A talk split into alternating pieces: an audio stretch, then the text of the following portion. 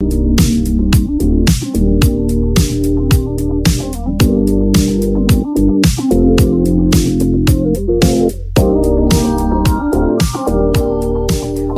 gente! Hoje é dia de falar rematia e o nosso assunto é: o que eu quero não acontece agora. E agora, José, o que fazer com o que eu quero que não acontece? Ai, gente, é um desafio falar sobre isso. Diana, obrigada pela pergunta, né? Porque faz com que a gente reflita sobre a nossa responsabilidade sobre as coisas que estão acontecendo ou deixando de acontecer, tá? É, Primeiro ponto importante, gente, quando a gente fala de querer é poder ou do que eu quero não está acontecendo, enfim, será que hoje eu tô tendo de fato clareza do que eu realmente quero para minha vida? Por que, que eu sempre repito isso, gente? Porque clareza nos proporciona foco, foco nos dá ação e atitude para fazer o que precisa ser feito, tá? Então, às vezes, a gente tá pensando, bah, mas a minha vida não tá do jeito que eu quero, mas como é que você quer a sua vida? Ah, mas eu também não sei essa resposta.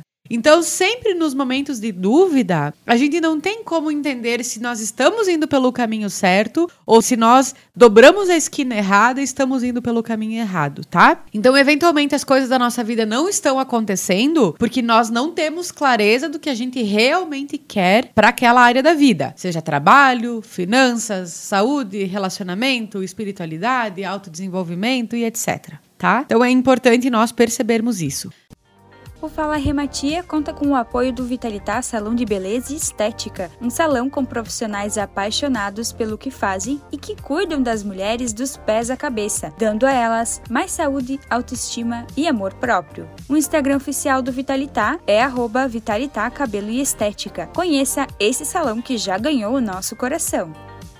Agora tem aquela perguntinha, né? Tá, Rê, mas querer é poder no momento que eu entender o que eu quero de fato. Eu vou ter esse poder de conquistar se você não ficar parado esperando o lance acontecer sozinho, com certeza, né? Entendendo que é importante que mesmo o nosso planejamento, com mais clareza, com mais foco e com mais atitude positiva que a gente tiver, sempre haverão coisas que vão vir ao contrário sabe? Às vezes aquilo que eu planejei para um ano pode acontecer em dois, o que eu planejo para seis meses pode acontecer em um mês. E é importante nós termos essa flexibilidade, essa resiliência para compreender que mesmo se não sair conforme o planejado, se eu seguir com foco naquilo que é importante, vai chegar um momento onde eu vou ter aquilo que eu realmente quero tá? É, mas essa, essa questão da gente ser muito, muito assim, inflexível com as mudanças no planejamento faz com que a gente sinta muito mais frustração do que realização, tá? Por isso da frase ser feliz na busca, entender que a busca, o caminho, ele precisa ser prazeroso. Mas se eu for com muita inflexibilidade, buscando algo que eu realmente quero, é importante a gente perceber isso porque a inflexibilidade gera comparação, a comparação gera frustração, e isso tudo é sentimento que nos bota para baixo e que não nos projeta para cima tá? É, e aí, às vezes, a gente se pergunta, né? Mas, Rê, mesmo focado, mesmo fazendo, parece que eu ainda não atingi os meus objetivos. E aí eu vou é, propor algo que para mim é um extremo desafio também. E eu tenho certeza que para todos que estão ouvindo aqui é desafiante. É uma palavrinha: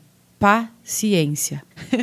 eu não tenho. Tô aprendendo a ter. Porque a falta de paciência, ela faz com que a gente desista dos nossos projetos também. Mas, poxa, eu tô um mês focado nisso e não consegui, mas calma. Às vezes, vai precisar um ano de foco para realização. E aí a impaciência faz com que a gente se sinta também frustrados, né? Porque não está na velocidade que a gente quer. E aí a gente desiste daquilo que é importante, tá? Então, é, a gente deve desistir. Não sei se a gente tem que desistir de algo que a gente quer muito, sabe? Porque às vezes a desistência vem pela impaciência. E essa era uma pergunta que estava aqui no script. E aí eu já não sei nem se eu quero responder, porque desistir não é o melhor caminho. Mudar de ideia é diferente. Porque vai ter momentos da vida que a gente vai pensar, não, essa estratégia não tá legal, dessa forma não é mais o que eu quero. E aí eu mudei de ideia porque eu aumentei o meu nível de autoconhecimento e eu entendi o que é mais importante para mim. Isso não é desistir, isso é mudar de ideia. Agora, desistir está relacionado com a frustração do não resultado. Ah, não funciona mesmo, comigo não vai dar certo, vou desistir desse projeto. E aí tu larga a mão e de repente um ou dois, três anos depois você pensa, putz, se eu tivesse seguido naquele caminho, hoje talvez o meu esforço ou o meu resultado seria outro, bem diferente, é, bem mais leve, bem mais fluido, né? E a gente percebe quando a gente está no caminho certo, quando mesmo os nossos esforços, eles são esforços prazerosos, assim, sabe? Quando a gente faz com amor as coisas, quando a gente entende que a gente tá fluindo, que a gente está no caminho, que a gente vai conquistar aquilo. Quando a gente entende a felicidade na busca, sabe? Quando a gente é, não projeta só um momento de pico lá pro fim do projeto, né? Quando os nossos picos de felicidade, de satisfação, eles acontecem é, nos momentos presentes, assim, quando eu consigo olhar pro meu dia e pensar hoje foi massa. Hoje três coisas aconteceram que estão me levando para aquilo que eu quero de verdade, né? Ah, mas hoje meu dia foi mais ou menos. É, eu precisaria ter feito isso de diferente para conquistar aquele resultado no futuro, né? Então a gente